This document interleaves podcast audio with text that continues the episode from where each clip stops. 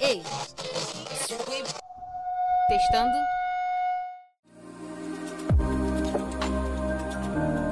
É isso mesmo. É mais um episódio do Jubital. Partiu?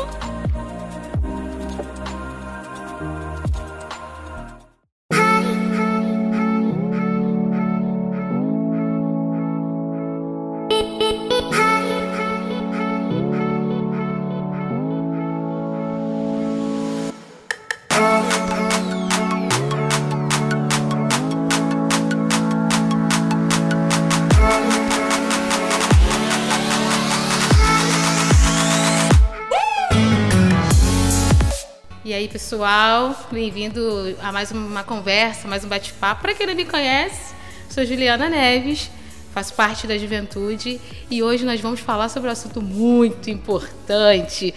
Mas antes da gente falar o tema do assunto, eu quero dizer que nós estamos com uma presença ilustre demais. Pastora Fernanda, da Igreja de Nova Vida aqui em Maricá, vai se apresentar para falar um pouquinho para vocês. Ei Ju, tudo bem? Uma alegria muito grande estar aqui com vocês. Tenho um carinho enorme pelo pessoal de Nova Holanda, um povo que eu aprendi a amar de coração, né? Eu amo a alegria de vocês, a presença de vocês sempre abençoa muita gente. Eu tô com o coração muito aberto para falar sobre esse tema tão relevante, tão atual e tão antigo ao mesmo tempo, Exatamente. né? A gente encontra referências lá na Bíblia que nos instruem, que nos apontam caminho e ao mesmo tempo que é um assunto tão debatido hoje, é algo que Deus ele nos deixa muito amparados sobre esse Amém. assunto, sobre para que a gente possa ter a perspectiva do alto sobre isso. Então, muito bom, estou com o coração muito feliz de estar aqui com vocês. Show, pastora. Vocês estão curiosos sobre o assunto? Eu sei. Hoje nós vamos falar sobre empoderamento feminino. É, meus amigos, empoderamento feminino é um assunto é, difícil, mais ou menos, né? Porque eu acho que a dificuldade não está no assunto, mas da complexidade que as pessoas colocam sobre o assunto, que é diferente, né? E aí, antes da gente introduzir a Bíblia, tudo que a gente vai falar sobre isso, o empoderamento feminino, eu estava aqui olhando e o Google me disse o seguinte sobre ele. É uma consciência coletiva expressada por ações para fortalecer as mulheres e desenvolver a equidade de gênero né? É uma consequência do movimento feminista e mesmo estando interligados são coisas diferentes. Mas eu começando a entrar um pouco, eu acho que na verdade acaba nem sendo muito diferente, acho que os assuntos acabaram se fundindo e confundindo, na verdade, né, pastora?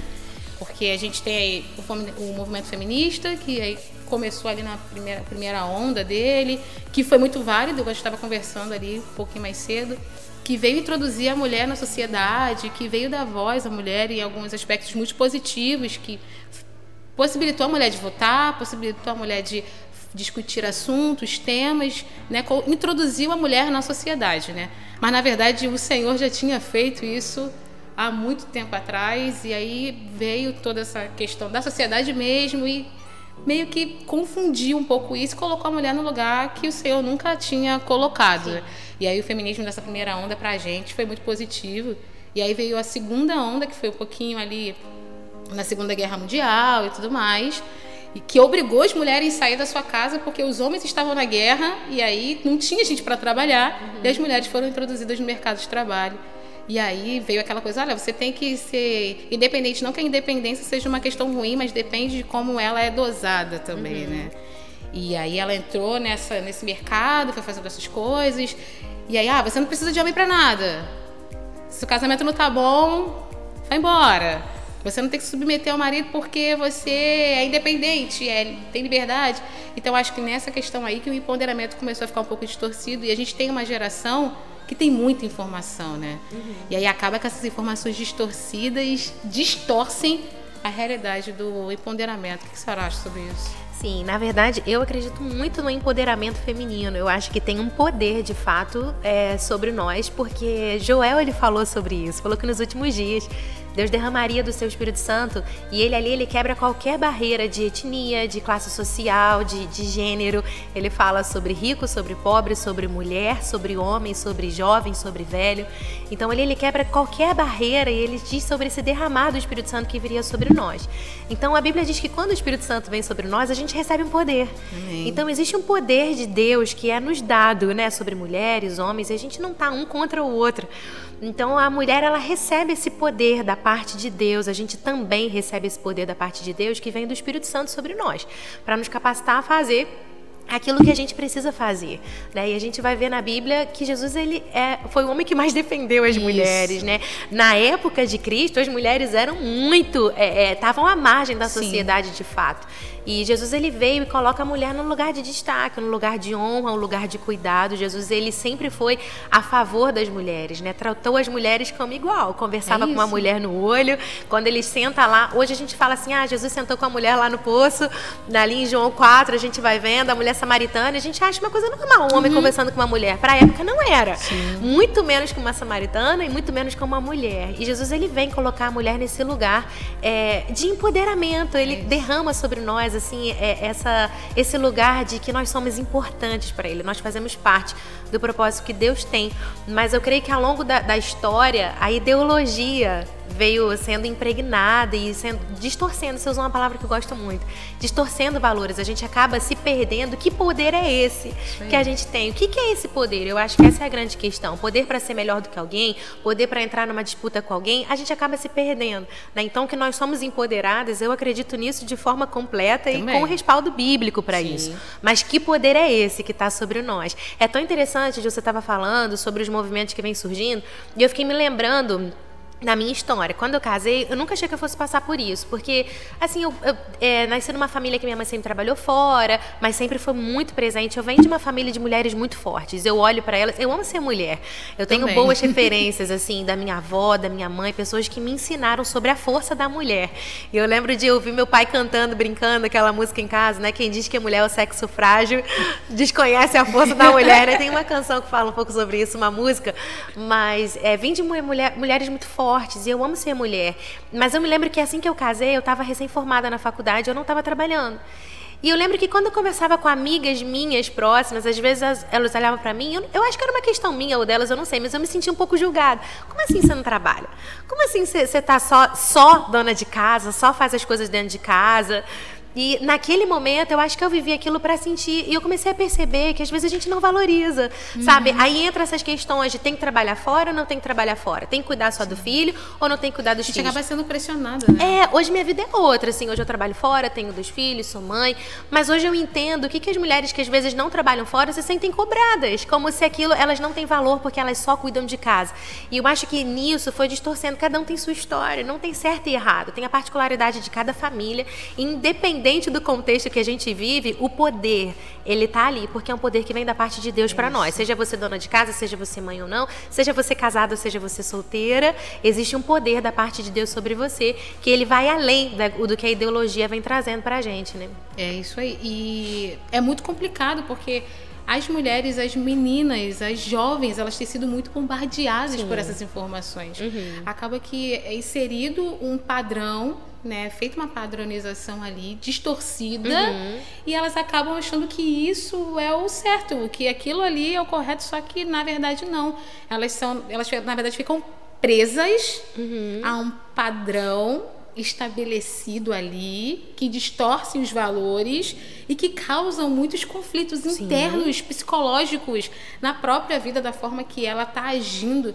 E a gente falando de, desses padrões hoje, a gente vê a mulher de Provérbios 31, né, que é uma uhum. mulher sensacional, uhum.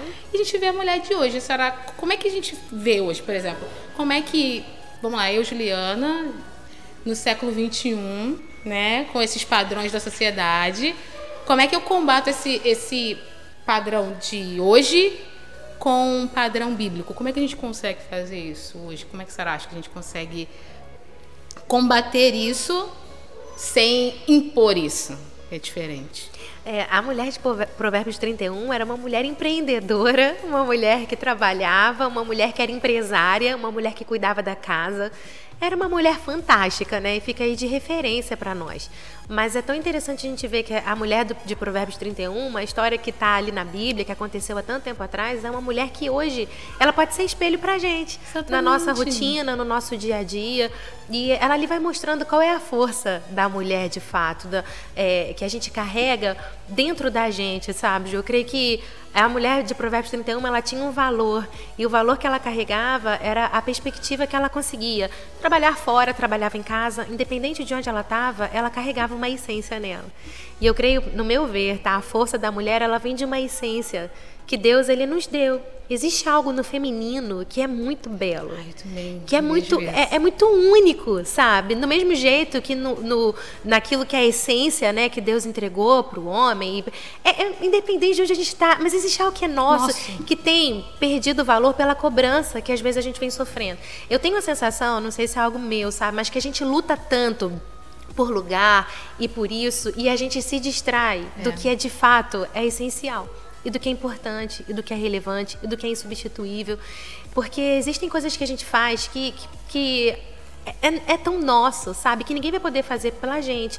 Eu estava recente, né? Às vezes a nossa experiência, ela pode servir às vezes de luz para alguém. Sim. Eu estava conversando com uma amiga, quando o meu segundo filho nasceu, eu entrei numa crise muito grande, assim, de lugar. Porque assim que eu casei, eu não trabalhava, estava começando no ministério, tinha uma rotina muito mais tranquila. Hoje, assim, trabalho, tenho muitas questões de trabalho é, é fora, eu sou psicóloga, uhum. eu tenho trabalho na igreja, né? Sou pastora também, cuido de ministério, estou à frente de muitas coisas. E eu sou mãe, tenho um filho de três anos e um de um. E na, na minha segunda gestação, eu já tinha entendido que a maternidade é um período de pausa. E eu me sentia, às vezes, assim, como todo mundo está fazendo, está agindo, está tá fazendo as coisas, eu me sentia literalmente pausada. E aquilo trouxe um conflito para mim, e eu lembro de conversando com uma amiga, uma intercessora, alguém que sempre me ajuda muito em oração, e eu falei assim para ela: eu me sinto como se eu estivesse me cobrindo num dia frio com um cobertor pequeno. A sensação que dá é que eu cubro em cima, cubro em cima e descobre embaixo. Se eu cubro o braço, eu fico com frio no pé. Então, isso fala dos papéis que eu vou exercendo. Às vezes eu sinto que, ah, eu estou sendo mãe e estou deixando a desejar aqui, aqui eu não estou fazendo Uau, tão legal. E às vezes eu estou fazendo lá e aqui eu não estou sendo eficiente aqui. E eu sinto que eu faço um monte de coisa, eu não estou fazendo nada inteiro. Estou fazendo tudo pela metade. Aquilo começou a me trazer uma cobrança muito grande. E eu sinto que essa é uma pressão tão grande sobre a mulher da nossa sociedade Sim. hoje, né, de ter que dar conta de muitas coisas. E às vezes eu sinto que a gente está correndo atrás de tanta coisa, a gente não sabe nem de quê. Isso. E quando a gente vê aquilo não preenche, aquilo não satisfaz, eu comecei a entender que quando eu estou com os meus filhos, tem algo ali tão único, né? Você falou algo tão lindo antes da gente começar, a gente estava batendo papo. É uma geração. Isso. É uma geração. O que eu posso fazer por eles, outras pessoas podem influenciar meus filhos, mas não da forma que eu vou influenciar. Exatamente. O tempo da pausa que a maternidade ela traz pra gente não é um tempo perdido. É um tempo investido em algo tão precioso que nada, nada nesse mundo pode se comparar aquilo que eu posso fazer ali. Seja meu filho ainda recém-nascido, as orações que eu estou fazendo por ele, não importa se naquele momento eu não estou no congresso que todos os pastores amigos meus foram, não importa, porque naquele momento eu fiquei ali Amém. e o que eu estou fazendo ali é importante. Só que às vezes a gente fala assim, não, não é importante não. A gente começa a entrar em brigas assim, por que, que o pai não pode ficar? Por que, que a mãe que fica? Por que, que o pai que não fica? Por que isso? Por que aquilo outro? Eu estou aqui falando e meu, meu marido está com os meus filhos, a gente tem essa parceria, mas a gente começa a entrar em brigas e rivalidades que elas não precisam existir. Nós fazemos coisas, nós temos o nosso lugar, nós temos os nossos afazeres, temos a nossa importância, o nosso valor e a gente não está um contra o outro. Juntos a gente está construindo uma família, ajudando um ao outro, construindo um casamento, construindo né, aquilo que Deus ele nos confia também e a gente não está em guerra com ninguém. Eu é creio isso. que quando a gente entra em guerra, a gente se perde, a gente se desvia do nosso foco. É bem isso. E a senhora falou uma coisa que é muito verdade. Assim, eu passei por esse período, né? Que eu sempre fui muito ativa, sempre fiz muita coisa. E quando eu me tornei mãe, eu fiquei um pouco com medo disso, né? De como eu vou administrar. Eu gosto muito de fazer as minhas coisas, de trabalhar, de estar envolvida com as pessoas, mas agora eu tenho os meus filhos, uhum. como eu vou fazer isso, sabe? E é entender realmente a importância. O empoderamento está aí. Sim. Eu tenho a é, autoridade a liderança sobre uma vida. Uhum. Estou gerando alguém para o mundo. Sim. A minha identidade está sendo imposta ali. Sim. Qual é a herança que eu estou deixando? Qual é o legado que eu estou uhum. deixando? Uhum. Né? Porque se a gente for pensar no fluxo normal, nós vamos e os filhos vão ficar. E eles estão ali, eles têm a nossa identidade, nossa marca, assim como Verdade. o pai também nos marcou como filho dele. Então, toda a nossa conduta de vida, a forma como a gente anda, como a gente uhum. lida, como a gente trata as pessoas, é uma marca da paternidade de Deus sobre nós. Sim.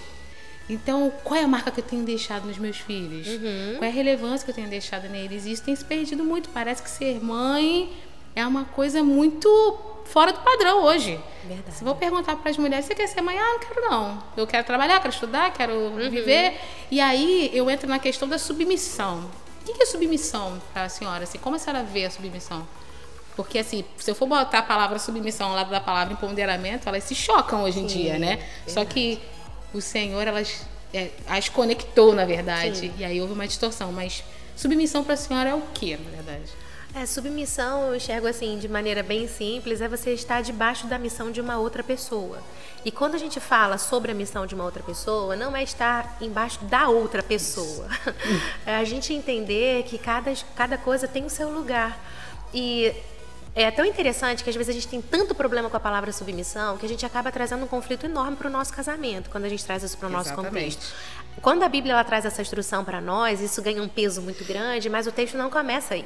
Antes de falar sobre a submissão da mulher, ela fala sobre o amor do marido pela mulher.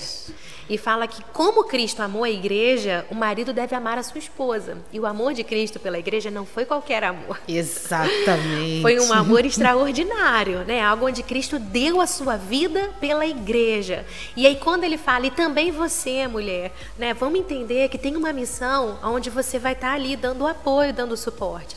E eu enxergo a mulher exatamente nesse lugar, porque Deus nos empoderou para isso. A gente tem uma capacidade dada por Deus, uma sensibilidade Exato. que é nossa.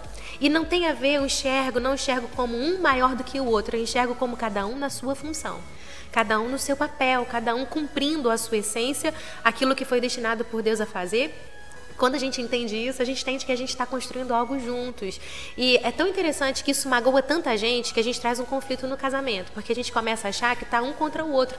E sabe o que é interessante? Quando eu enxergo a submissão desse jeito, de eu estar debaixo da missão do meu marido, e eu não tenho, assim, problema com isso, né? De, de eu, eu entendo isso da perspectiva de Deus hoje. Mas olha que interessante, só para concluir esse raciocínio, depois eu vou contar uma experiência minha. Porque é, é, a gente, quando entende isso, a gente não quer disputar força com o marido. Porque se o meu marido está é com a autoestima baixa, é, é se ele não isso. entende o valor dele, é, você tem que se abaixar muito para estar tá debaixo da missão dele. Então eu entendo também que eu tenho poder de levantar o meu marido. Exatamente. Como ele tem poder de me levantar. Cara, se as mulheres entendessem isso aí. Sim. E quando a gente briga força, não, eu não vou me submeter, eu não vou, eu, eu isso, eu aquilo, outro. E a gente acaba abaixando tanto, entrando num conflito, que a gente briga. O nosso marido muitas vezes está dentro de casa sem a gente perceber, com autoestima baixa, Exato. se sentindo sem valor, sem importância. E aí, para você estar tá debaixo da missão dele, você tem que se abaixar. Tem muitas mulheres que às vezes isso já vi, tá usando o exemplo de igreja. Começa a se destacar no seu ministério, começa a se destacar fazendo o que faz, e às vezes ela não consegue fluir no seu ministério porque começa Uau, a ter conflito é dentro de casa. Porque às vezes o marido fala, poxa, isso acaba trazendo um conflito para o casamento. Por quê? Porque tem uma rivalidade aí. Um dia eu entendi que a gente não é rival. Quando, né, se eu me destaco em uma área, o meu marido se destaca em várias outras áreas. E do mesmo jeito que eu dou suporte a ele, ele me dá suporte na isso. minha. Porque a nossa missão, de algum jeito, ela se une. Isso Deus aí. não une pessoas, Deus une, Deus une propósitos. Amém. E o nosso propósito, ele se encaixa, né? ele se completa, porque a gente escolheu caminhar desse jeito. Mas eu lembro que quando eu casei, eu sempre falava assim, eu não tenho problema com submissão. Eu venho de mulheres extremamente fortes. A minha avó ficou viva muito cedo. Meu avô era autônomo, empresário. Minha avó teve que assumir. Depois as coisas não deram certo. Ela foi fazer bolo para fora, foram viver de uma forma completamente diferente e passaram por todo esse tipo de experiência, mas a minha avó sempre falava assim para mim: o que a vida traz, a gente enfrenta de frente. Minha avó sempre falou da força, não, mas eu sempre sou grata a Deus porque eu nunca tive que pedir. Então, minha avó, para mim, ela é uma boa referência de empoderamento feminino. E alguém que achava que tinha que botar comida no prato de marido, tá? que eu encontro um monte de gente. Mas falava: não, a geração mudou, ela entendia. Uhum. Mas a minha avó é, tinha uma outra cultura, de uma outra geração mas era uma mulher extremamente empoderada para viver, para lidar com a vida, para lidar com os conflitos, com os desafios que a vida traz. E eu recebi essa herança, então eu falava assim: não, eu não tenho problema com submissão. E eu me lembro que quando eu casei, é, às vezes a gente estava no conflito, eu sempre falava: Deus, eu não tenho problema com isso, isso é algo que eu entendo, para mim está super bem resolvido, não traz conflito nenhum. E um dia eu tive uma discussão com meu marido sobre um assunto que até hoje eu acho que eu estava certa. Foi algo de casa, assim, algo de dia a dia, sabe? Ele, ele é músico, eu não sei uhum. se tem alguém que tem marido músico vai me entender, é meio ciumento com as coisas de instrumento e uhum. tal. E quando eu casei, eu tinha uma menina que às vezes me ajudava a fazer as coisas lá em casa. E ele achava que era algo muito simples, tá? Uhum. Que a pessoa não tinha que mexer na coisa dos instrumentos dele, no quarto que ele tinha de instrumento, porque não deixava do jeito que ele queria, do gosto uhum. que ele queria. E eu ficava revoltada de alguém na minha casa e depois eu ter que limpar o quarto, porque a pessoa não pode mexer nas coisas dele. Aquilo, olha, parece bobo, tá? Mas aquilo trazia um conflito enorme. Coisas simples, coisas muito simples. A minha mãe sempre trabalhou fora e tem um, um, empoderamento muito grande também nessa rotina. E a minha sogra, ela não trabalhava fora. Uhum. Então meu marido chegava em casa, o pai dele chegava em casa e o pratinho de comida estava em cima do micro-ondas feito, estava tudo esquentadinho, com comida fresca, com comida nova. Quando eu casei, eu não trabalhava, então eu conseguia, tinha uma rotina. Depois que eu comecei a trabalhar, as coisas ficaram diferentes. E às vezes eu lembro que eu saía de casa e voltava, saía junto com ele, voltava junto com ele e falava assim: o que, que a gente vai comer hoje? Eu falava: eu não cozinho por osmose, não estava aqui para cozinhar. Como é que eu fiz algo novo? Eu não estava dentro de casa.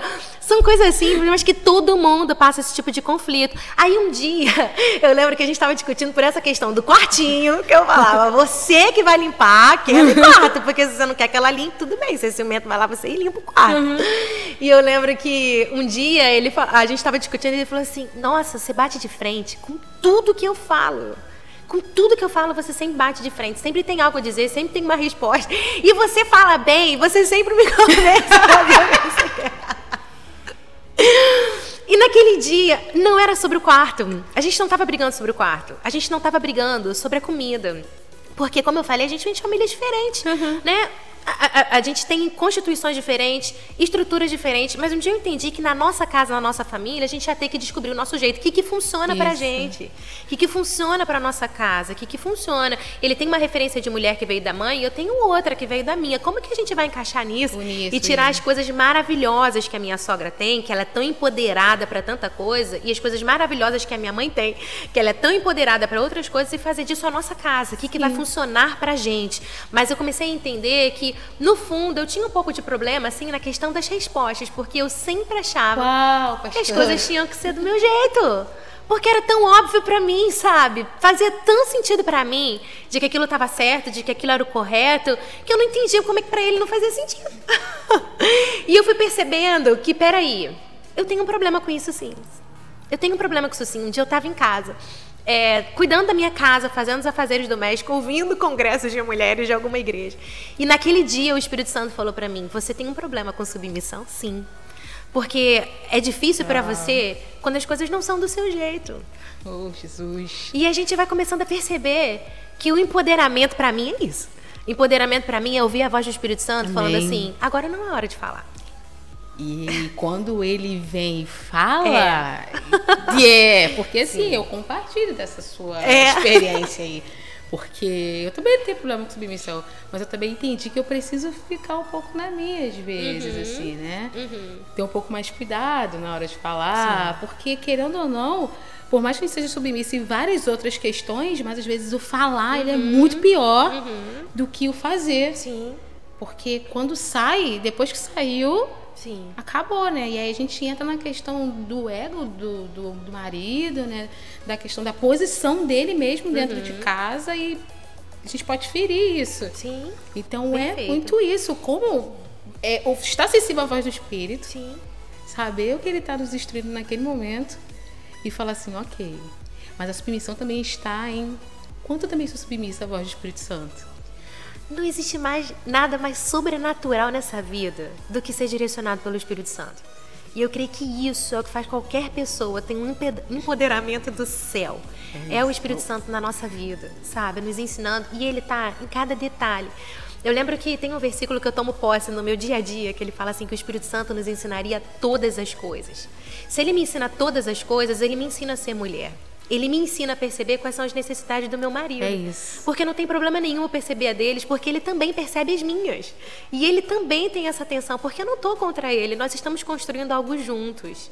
Nós estamos fazendo isso juntos, cada um com a sua particularidade, de personalidade, de perfil, de família, de temperamento, de essência, de ser mulher, de ser homem, e cada um vai se completando para a gente chegar num lugar que a gente anseia. A gente anseia estar debaixo da direção do Espírito Santo. Nós temos esse objetivo em comum. Então a gente gente vai aprendendo ferro com ferro, se afiando e literalmente. É isso, é isso. no nosso dia a dia. E quando o Espírito Santo você tem um anseio de ouvir a voz dele, ele te ensina todas as coisas. Quer ver? São coisas mais simples. Quando eu casei, eu me lembro que eu ficava assim: ai Deus, eu achava que meu marido tinha que ler mais. Eu achava. Porque, pô, leitura é tão importante, né? E eu achava que a gente tinha que ter isso. Eu achava que ele tinha que orar desse jeito que ele tinha que falar com Deus desse jeito, porque é desse jeito que eu falo com Deus. E é desse jeito que eu acho que é importante. Um dia aconteceu comigo, tá? Eu estava em casa, num domingo dessas correrias nossas, né, de igreja, disso tudo, e eu estava em casa e eu estava tirando um cochilo entre um culto e outro, e o Espírito Santo me acordou naquele dia. Ele falou assim: desce, mas vai devagarzinho para você não atrapalhar. E eu lembro que quando eu cheguei na sala, meu marido estava com o violão na mão tocando. E era uma coisa tão simples. Ele não estava lendo um livro, ele não estava fazendo do jeito que eu faço, ele não estava fazendo da forma que eu faço. Mas a presença de Deus era quase que palpável. E Deus ali falou: Eu faço com cada um de um jeito. É isso. Eu tenho a minha forma de me relacionar com um de uma forma. E uma não é melhor do que a outra. E naquele dia eu comecei a enxergar o meu marido de uma outra forma. Uhum. E eu acho que isso é poder de Deus. É porque se a gente não tem, a gente começa a achar que o outro tem que ser como eu sou.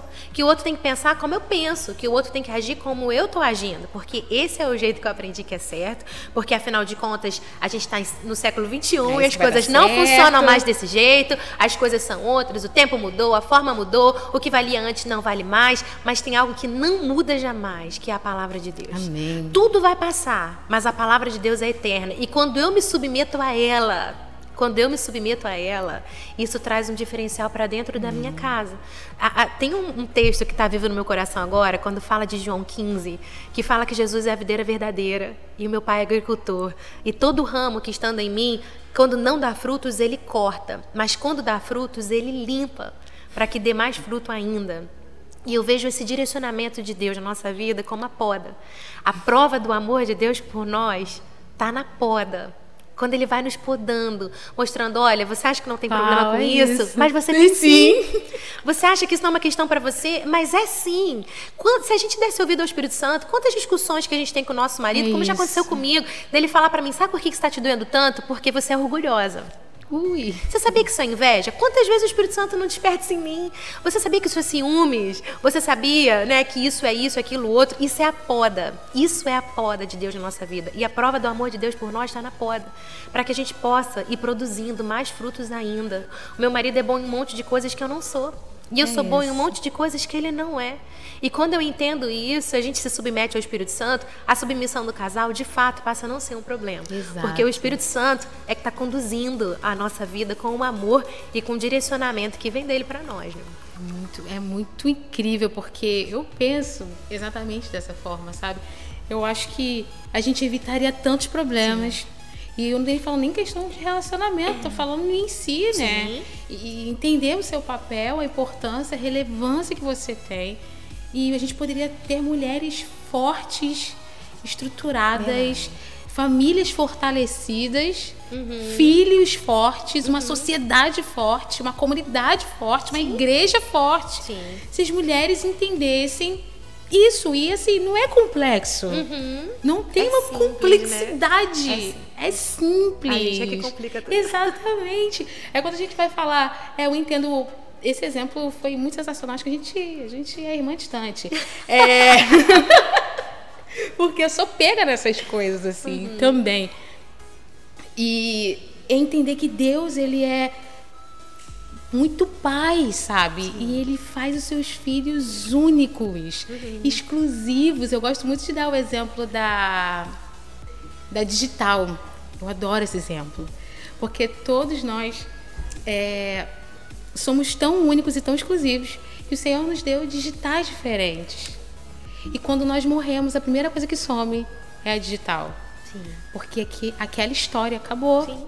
E não existe nenhuma outra história como aquela história. Então, quando a gente entende isso, e entende também que nós somos seres únicos, uhum. importantes e relevantes. Cara, o poder que isso tem, sabe? E, e, essa questão da submissão, de estar ali. É, é, quando eu penso também em submissão, eu penso em alicerce uhum. e base, sabe? Eu tenho um, um, propósito, uma família, um marido, não sei, um sonho e eu posso ser a base para que aquele prédio seja construído. Uhum. Então, como é que como é que essa base está sendo criada? Perfeito. Qual é o fundamento Sim. dela? é raso, é profundo, como é uhum. e a relevância disso. Então quer dizer que se eu não sou uma pessoa que tem criado raízes profundas, uma base profunda, uhum. né? Estar submissa, me abaixar uhum. mesmo, estar abaixo ali. E aí, como é que vai andar esse processo, né? Como a família vai caminhar, como a sociedade caminha nisso. Uhum. E a gente tem visto essa problemática muito grande. E, e, falar sobre esse tema, e a gente ficou muito animado com esse tema, porque a gente entende a relevância e a importância dele, né? Uhum. É, a mulher, na verdade, ela não está à parte, ela está dentro, Sim, ela está inserida, parte né? do processo. E falar de Jesus, que ele era o cara que é, trouxe de volta a mulher para o lugar onde ela nunca deveria ter saído. Uhum. Eu lembro da mulher adúltera, Sim. Ele era o único que poderia jogar a pedra dela, nela e não fez. Uhum. Isso é lindo demais, né?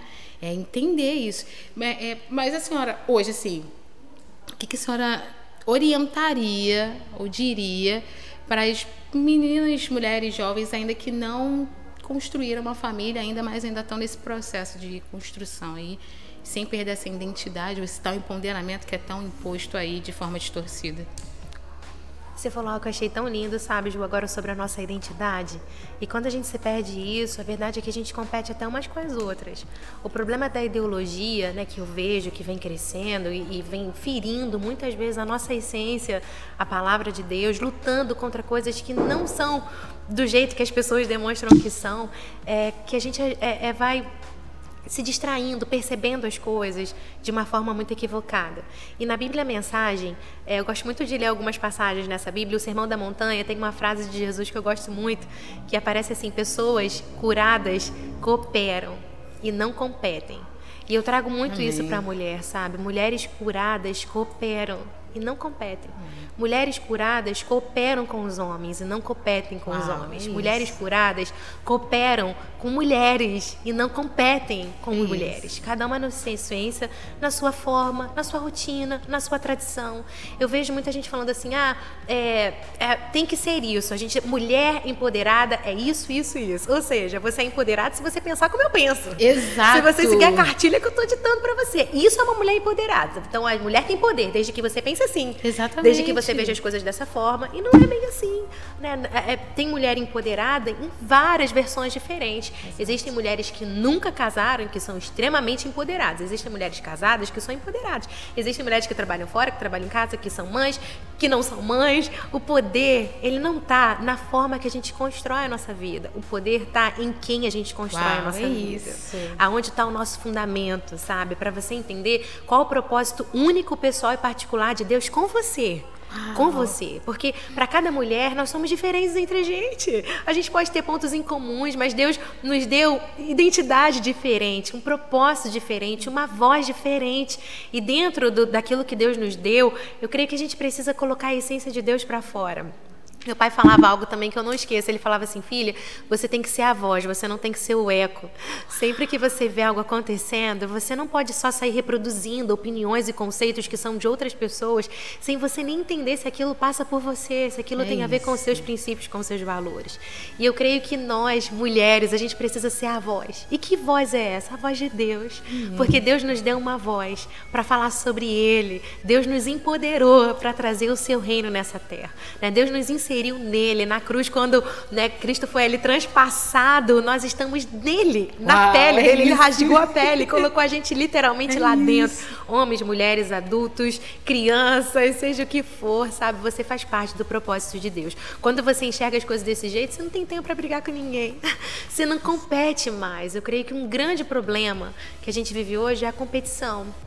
Homem versus mulher rico versus pobre, adulto versus, sei lá, velho versus novo, geração direita, versus esquerda. a outra, direita, esquerda. Parece que tem uma linha no chão e a gente briga com todo tipo de coisa que a gente não tem que brigar. A nossa guerra não é contra pessoas, a nossa guerra não é contra sangue nem carne, sabe? Existem ideologias, filosofias, conceitos que vão se levantando que ferem a nossa fé ferem os nossos princípios, ferem os nossos valores. A gente precisa ser a voz que clama no deserto, a voz que prepara é o caminho do Senhor. Uau. Isso para mim é poder de Deus. É isso, é isso. E essa divisão me causa também muito incômodo, né? Uhum. A gente entendesse a beleza umas das outras. Perfeito. Se a gente entendesse que as nossas histórias muitas das vezes se entrelaçam, a gente pode ser uma potência para ajudar uhum. e levantar outras. Uhum. E, e, e tá, a gente volta de novo nisso, dá força, né? Desse empoderar, desse poder. De, uau, Deus, quando a gente entender isso, quando a gente entender que nós somos o corpo de Cristo. Uhum. A gente, se a gente entender esse propósito, essa unidade, é, esse, esse papel, essa relevância, que impacto isso vai ter na nossa igreja e que impacto isso vai ter na sociedade. É, hoje, como é que a senhora vê essa questão de como a gente pode, de alguma forma, promover, estimular é, essa unidade entre as mulheres? Como é que a senhora acredita que eu, como indivíduo, posso, de alguma forma, ajudar ou é, apoiar, enfim, não sei, mas trazer esse conceito de unidade para a gente melhorar, assim, e ir e trazer à tona esse poder mesmo da mulher em apoio e suporte umas com as outras. É, você estava falando, eu estava me lembrando de um congresso que eu assisti recente e o pastor falava sobre os olhos de pomba. E eu não sabia disso, eu não sabia, eu aprendi. E a pomba, ela tem uma característica diferente do pombo macho. ela tem uma diferença que está na visão ela não, não tem a visão periférica, ela tem o foco. Né? Então ela não se distrai com as coisas que estão ali ao redor. Ela tem uma visão extremamente focada. E Cristo fala sobre a igreja ter esses olhos de pomba. Então, é, eu creio que como a gente, é, respondendo a sua pergunta, tenha olhos de pomba, sabe? Tenha uma visão focada do que é importante. Não se distraia. Estava preparando a pregação para hoje de noite, tem algo muito vivo dentro de mim. Lembrando de Davi com Eliabe, o irmão dele, quando ele vai é, desafiar ali Golias, o gigante. Eliabe, ele fala, ah, eu conheço a maldade do teu coração. E Davi era um homem segundo o coração de Deus, de acordo com a Bíblia. Mas o irmão não via desse jeito. O irmão vira para Davi e fala assim, ah, eu conheço a maldade do teu coração. Então Deus não vê como o homem vê. E isso é muito mais profundo do que a gente repete. E eu fico pensando, quando Eliabe fala isso para Davi, a Bíblia diz, Davi faz algo sensacional. Sabe o que, que Davi faz? Desviou-se dele, a Bíblia diz. e focou no que era importante. Se Davi não tivesse feito isso, eu creio que Golias talvez ainda estivesse vivo, porque Davi estaria brigando com Eliabe. Exato. Davi estaria brigando com seu irmão. É e o Golias estaria vivo. Eu creio que tem muitos Golias que ainda estão vivos na nossa vida, na nossa história, na nossa sociedade, porque a gente está brigando com Eliabe. Yes. A gente está brigando com as coisas erradas, sabe? E a gente se distrai. Caraca, pastor, eu tô aqui em choque, meu Deus, sei. Eu, a gente estava conversando com um amigo ontem e falei sobre essa expressão, né, do, do óleo de pomba. E é isso, é focar. E a gente entra nesse foco e acaba que o nosso foco acaba gerando constrangimento. Sim. Então a gente não precisa falar muito, né? Sim. Nem bater, nem brigar, nem porque a nossa forma de conduzir a vida e a uhum. nossa postura acaba constrangendo, igual o amor de Deus. Sim. Deus nos ama de uma forma tão imensa, tão gigantesca, e como você não se constrange uhum. com esse amor? E aí esse amor te leva a se, a se transformar, a ser mudado. Porque eu entendo que Deus me amou tanto, Sim. de uma forma tão gigantesca, tão intensa, tão profunda, e como eu não vou corresponder a esse amor? Como eu posso ficar do mesmo jeito? Como eu posso agir da mesma forma? Como eu posso tratar alguém de forma diferente se o Senhor olhou para mim? E olha que eu sei como eu sou e ele sabe muito mais do que eu, né? O negócio de sondar o coração, ele, ele é mestre nesse negócio. Tem coisa que nem eu mesmo sei e ele sabe. E esse cara que criou todas as coisas, que criou tudo do nada, sem matéria-prima nenhuma. Ele não pegou aqui um pedacinho de areia, pegou um papelzinho, um rascunho, não. Uhum. Ele simplesmente criou dele, veio Sim. dele, da criatividade dele, do pensamento dele, uhum. dele. Ele criou tudo do nada, Sim. olhou pra gente e falou assim: hum, vou te amar assim. Uhum. Como eu não correspondo a isso? Sim. Como eu não correspondo a alguém que sempre está comigo nos meus momentos de dor e que nunca me abandona? Como eu não correspondo àquele cara que, caramba, mesmo com as dificuldades, ele vai lá e olha assim: ó, tá difícil aqui, mas há um propósito maior sobre uhum. isso. Uhum. Você precisa ser mudado em algumas Sim. coisas e entra nisso. Olha, ser orgulhosa, você é assim, porque isso é amor Exato. do Pai revelado Exato. a nós. Para quê? Para que você cresça. Exatamente. É ele cuidando do jardim, né? Porque nós somos um jardim e o jardim, se você não arrancar ali o que está sufocando, ele vai matar, impedir o seu crescimento. Yes. Então, para que a gente cresça, entra na a gente poda. precisa Entra na poda. Caraca, é muito, é muito e é engraçado como a palavra ela vai nos conduzindo, ela vai nos levando e ela é um manual assim. Sim. Eu estou lendo um livro é, da esposa do Juscelio, nem é dela, na verdade, ela pegou o direito autoral desse livro e ela publicou, é uma missionária e tudo mais, e ela fala da, que a Bíblia ela nos orienta até da idade que nós somos responsáveis pelos nossos filhos.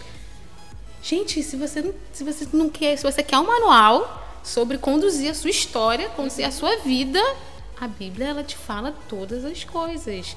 E aí a gente entrando nisso, entendendo que ela é o nosso manual, vivendo com ela, através dela, e ela tendo esse poder sobre nós, e a gente conduzindo a nossa vida, a gente constrange ao outro. Verdade. Então a gente não precisa falar muito, uhum. nem brigar muito. Uhum. A gente entra nessa, ai, e a minha roupa? E a gente tem isso, né? Mulher é uma negócio assim, não é que a gente é complicada, não, gente. Deixa eu usar aqui uma palavra melhor. A gente é observadora, detalhista, a gente gosta de observar as coisas. Então, e entra nessa coisa de que Deus nos fez única. Uhum. E que nós temos propósitos. E, e, Deus nos fez um detalhe, sabe? Ele pensou, ele botou Adão para dormir para criar a gente com cuidadinho. Uhum.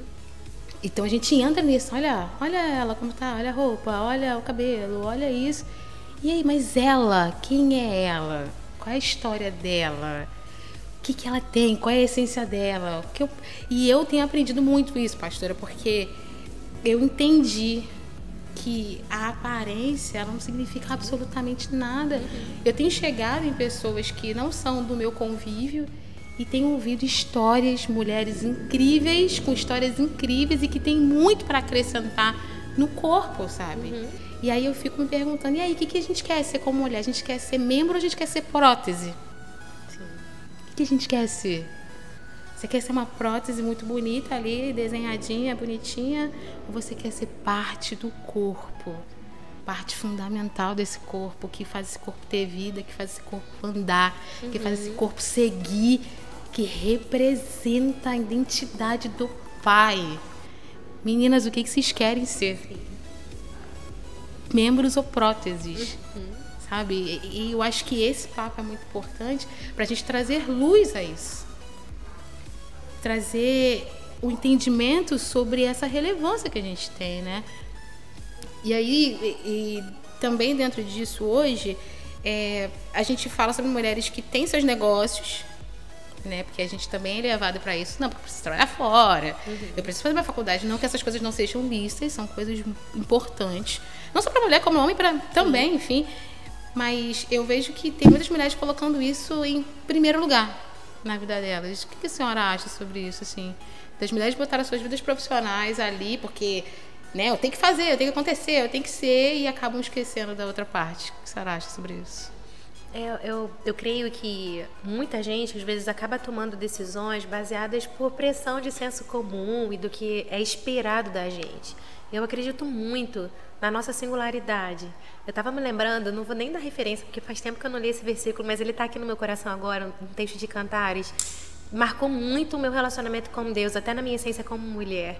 Porque entendendo o amor de Deus pela igreja sendo ali revelado, o noivo fala assim: podem haver 60 rainhas, 80 concubinas, um número sem fim de virgens, mas ela é única, Uau. a minha mulher ideal.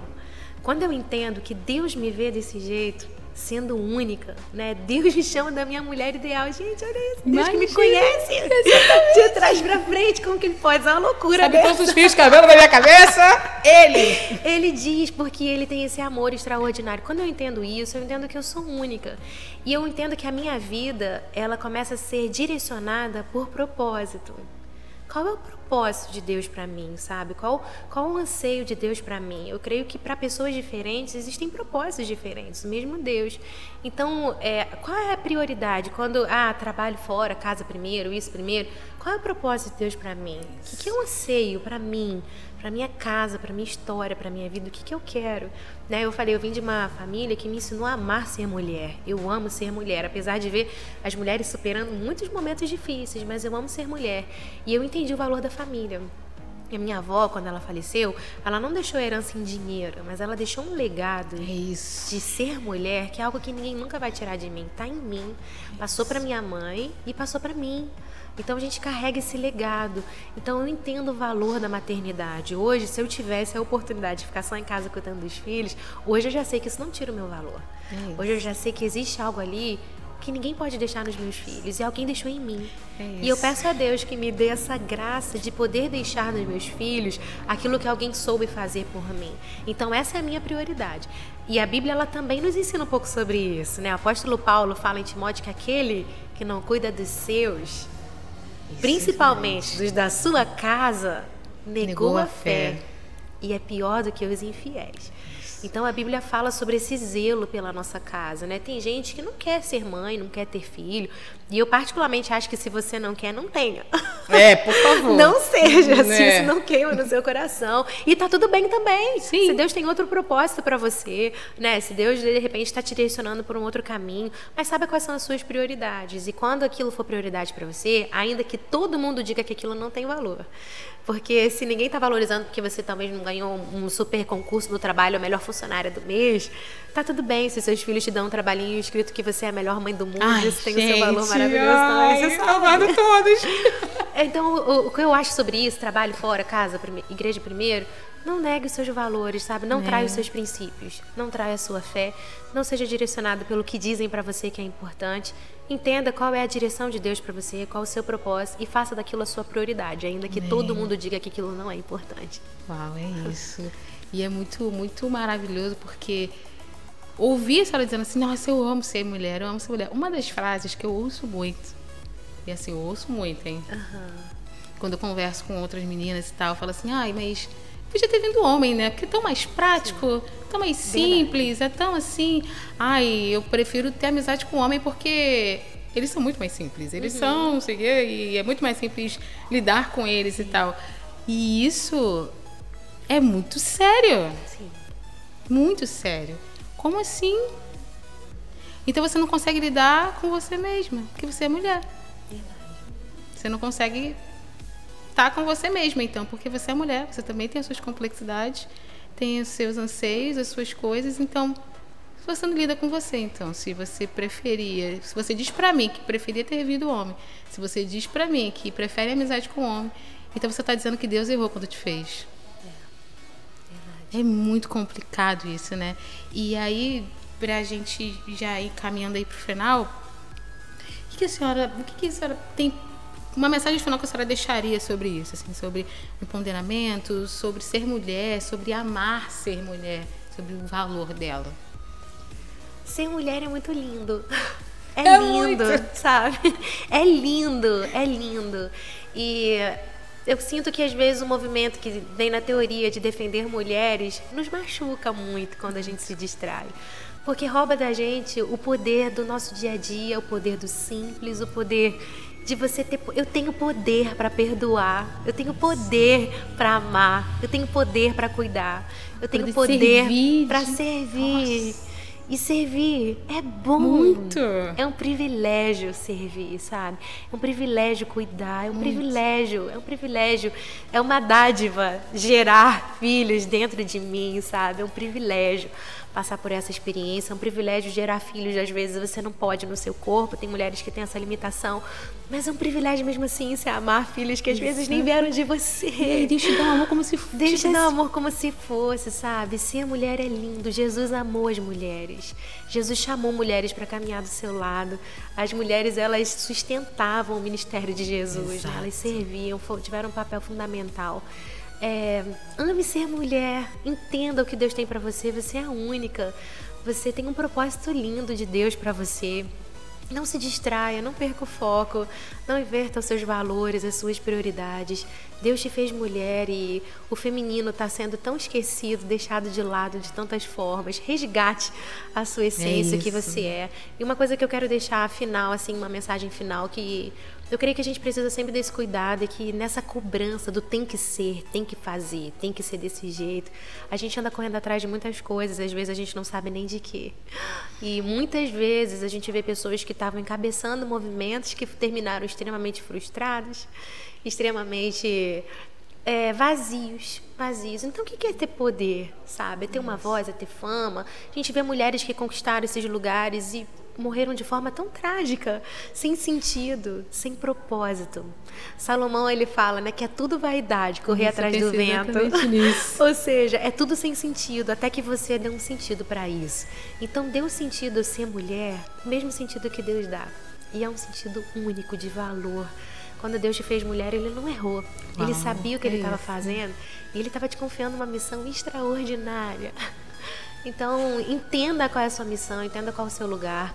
O poder que a gente precisa carregar na gente é um poder que só o Espírito Santo pode nos dar. É um poder que só vem dele, só vem dele para nós. E quando a gente anda no poder do Espírito Santo, a gente começa a entender o propósito dele para nós. E isso nos preenche, ainda que mais ninguém valorize. O que é sucesso para você? O que é ser bem-sucedida? O que é ser uma mulher bem-sucedida? Porque a gente tem que ser mulher bem-sucedida. Todo mundo tá dizendo é. pra mim, mulher tem que ser bem-sucedida. O que é ser bem-sucedida? É ter dinheiro? É ter carreira? É ter filho? O que é ser bem-sucedido? Sabe? José me ensina o que é ser bem-sucedido. Ser bem-sucedido não é o que você tem, mas quem você tem. Né? José vem nos ensinar isso. Então, seja amiga do Espírito Santo, caminhe com o Espírito Santo e abençoe o mundo através de uma amizade íntima que você tem com ele, porque não existe poder maior do que isso. Amém. Gente, é, esse foi o nosso breve papo. Eu acredito que você tenha sido muito abençoado com tudo que aconteceu aqui. Eu fui muito. Muito, muito, muito mesmo. Foi muito bom.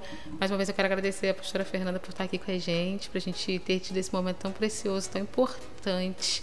Meu coração sente de alegria com isso, porque é algo que queima muito no meu coração, que arde muito no meu coração. É porque eu já tive experiências muito marcantes, muito difíceis, e eu não quero que outras passem por essas uhum. experiências. Eu acredito que nós, como mulheres que conhecemos ao Senhor, entendemos a importância disso é, temos esse papel né, de conduzir outras ao caminho correto, ser a voz que clama no deserto. Então, gente, obrigada, viu? Vocês são lindões. Até a próxima. Tchau.